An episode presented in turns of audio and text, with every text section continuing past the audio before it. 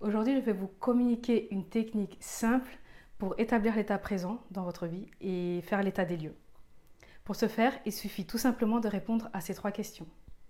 Première question, qu'est-ce que je veux et que j'ai? Qu'est-ce qui est important pour vous et que vous avez actuellement dans votre vie? Qu'est-ce que vous souhaitez dans votre vie et que vous avez déjà? Sur la réponse à, cette question, vous pouvez pratiquer le mindfulness, la gratitude. Deuxième question, qu'est-ce que je veux mais que je n'ai pas encore? Sur les réponses à cette question, vous allez pouvoir euh, identifier ce vers quoi vous voulez tendre, voire même vous fixer un nouvel objectif. Et troisième question, moins fun, qu'est-ce que je ne veux pas mais que j'ai actuellement dans ma vie? C'est ce que j'appelle moi les parasites. Qu'est-ce que vous subissez dans votre vie? Ça peut être une situation, une personne, un environnement. C'est quelque chose que vous ne souhaitez pas avoir mais que vous avez, donc que vous subissez. Sur les réponses à cette question, la réflexion va se porter sur comment vous en débarrasser.